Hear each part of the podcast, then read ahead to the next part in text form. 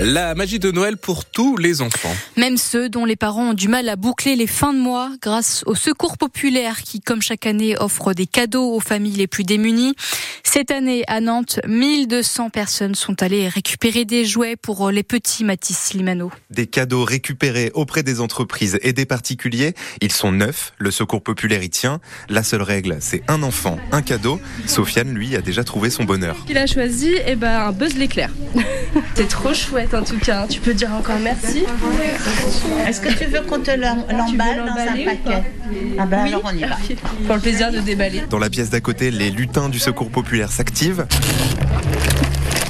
C'est atelier emballage. Cette maman ukrainienne repart le sac plein pour ses deux filles. Lego, constructeur, euh, petite peluche, oui. Des cadeaux qui viennent garnir le pied du sapin, car sans le secours populaire. Ça aurait été difficile, là, effectivement. C'est vraiment sympa, puis il y a une bonne ambiance, et euh, pour le coup, le petit livre en plus, c'est vraiment chouette. Le Père Noël vert vient en soutien au Père Noël rouge, explique Daniel Alexandre, secrétaire général du Secours populaire 44. Il y a des étoiles dans les yeux des enfants, mais il y a des étoiles dans les yeux des mamans aussi, et euh, ils repartent contents. Ils ont, et la dame elle repart fière avec ses cadeaux. Ça nous sort de la grisaille du quotidien, et ça, c'est du bonheur. Un joli moment de partage, hein, mais qui ne doit pas faire oublier l'augmentation alarmante du nombre de bénéficiaires du secours populaire. À Nantes, les enfants qui vont recevoir un cadeau du Père Noël vert sont 400 de plus que l'année dernière. L'émotion à La Roche-sur-Yon après le décès d'une lycéenne dans un accident de la route. Elle est morte après avoir été percutée jeudi à la tombée de la nuit devant son établissement scolaire. Un passage piéton dangereux, un mauvais éclairage. L'enquête doit permettre de déterminer ce qu'il s'est passé. Une voiture a pris feu hier soir à Esnay en Vendée sur la route départementale 948.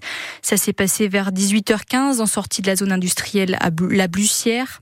Les pompiers ont réussi à éteindre l'incendie et personne n'a été blessé. Cinq personnes ont été interpellées lors d'une opération antiterroriste hier en Meurthe-et-Moselle. Elles ont été placées en garde à vue. Ces cinq suspects sont soupçonnés d'être en lien avec la mouvance islamiste. Ils ont regretté d'avoir participé au repas de Noël de leur entreprise. 700 salariés d'Airbus à Montoire de Bretagne, à côté de Saint-Nazaire, sont tombés malades un ou deux jours après avoir mangé au restaurant collectif le jeudi 14 décembre. Vomissements, migraines, diarrhée, les symptômes d'une intoxication alimentaire. Hélène Roussel. J'étais trop mal, j'ai dû annuler ma fête d'anniversaire, raconte Nolwenn, sous-traitante d'Airbus, qui détaille surtout cette drôle d'ambiance au travail le lundi suivant dans l'open space.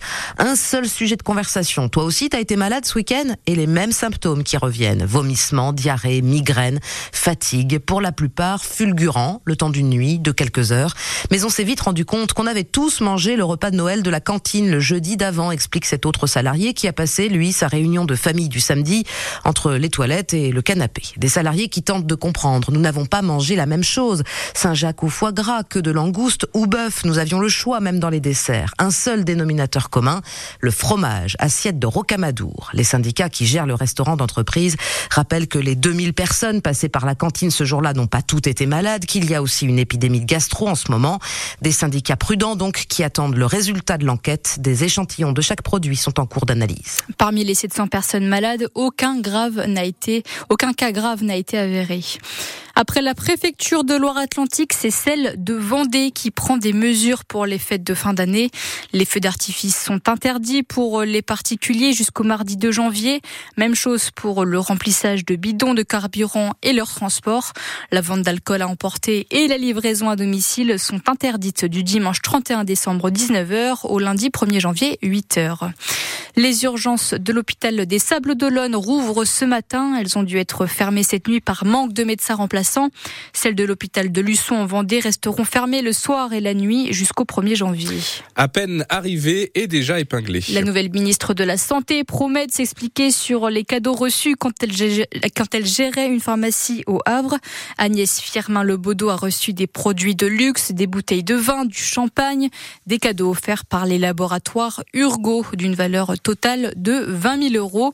Et rien n'aurait été déclaré. Une pratique répandue. Le groupe pharmaceutique a déjà été condamné pour avoir arrosé des pharmaciens de cadeaux pour qu'ils vendent ses produits. Un avion est toujours immobilisé à l'aéroport de Vatry dans la Marne pour soupçon de traître d'êtres humains. Cet Airbus d'une compagnie roumaine partie des Émirats arabes unis et à destination du Nicaragua a été euh, immobilisé jeudi. Il y avait plus de 300 passagers de nationalité indienne à bord. L'avion n'a pas pu repartir à cause des, soupçons donc de traître d'êtres humains en bande organisée. Les habitants de Rezé le connaissaient bien en tant que conseiller municipal, mais aussi en tant qu'historien de la ville, en particulier de son quartier du Château. Le communiste Yann Vince vient de mourir. Il avait démissionné de la mairie en mars dernier pour des raisons de santé.